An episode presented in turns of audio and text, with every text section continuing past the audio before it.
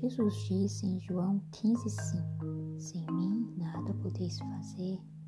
Deus sustenta o mundo, que um dia vai ser destruído, não sustentará ele o espírito do ser humano, a vida do ser humano, como Pai, não negará a força, se assim o ser humano a buscar.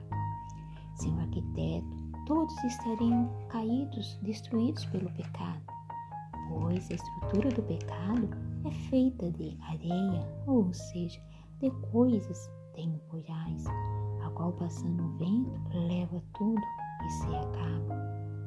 Mas as coisas de Deus são eternas, não há vento que possa derrubar, pois é capaz de suportar todos os ventos.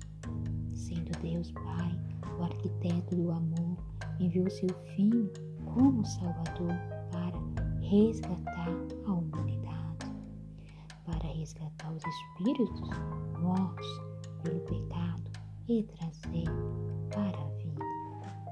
E através deste amor conquistou homens para fazer a circuncisão de sua vida espiritual, que é ter sua natureza divina, não carnal.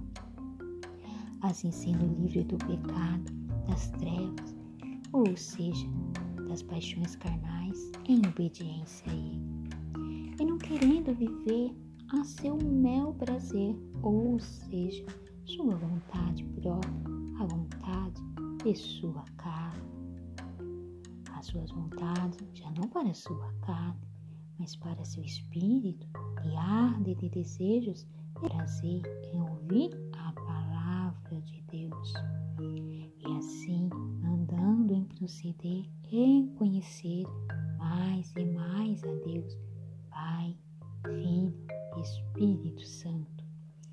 O Espírito a cada dia tem sede de Deus. E o Espírito que a cada dia tem sede de Deus nunca irá se desligar de Deus.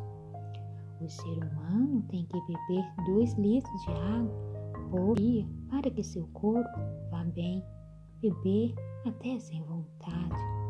O espírito do ser humano não é diferente.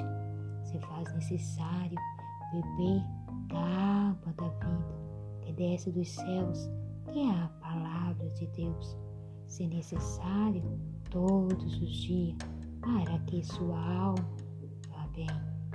Sua alma estando bem, bem ele estará com sua família esposo, esposa, filhos, patrão, amigos de trabalho, etc.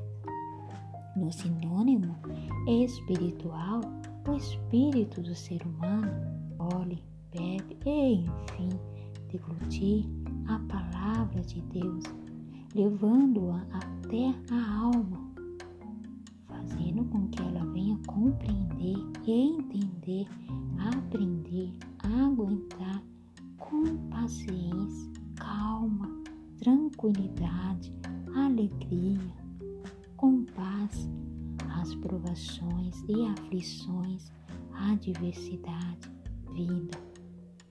Então sua alma estará bem, mesmo em situações ruins, pois a palavra trazida pelo seu Espírito o faz confiante, perseverante e, acima de tudo, com fé e a certeza, convicções de que sempre há uma solução para todas as coisas.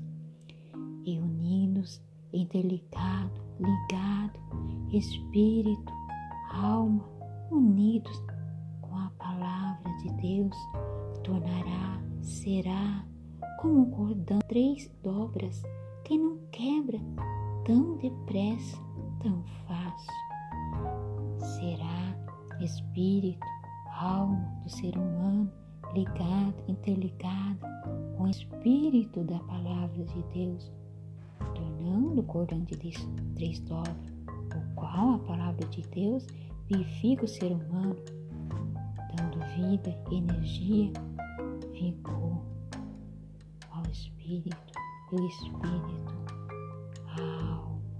e até a carne acaba por receber dessa graça porque ela recebe o vigor e a força também para estar combatendo com o pecado e contra os desânimos da vida, contra tudo que vem para fazê-la desanimá-la, entristecê-la.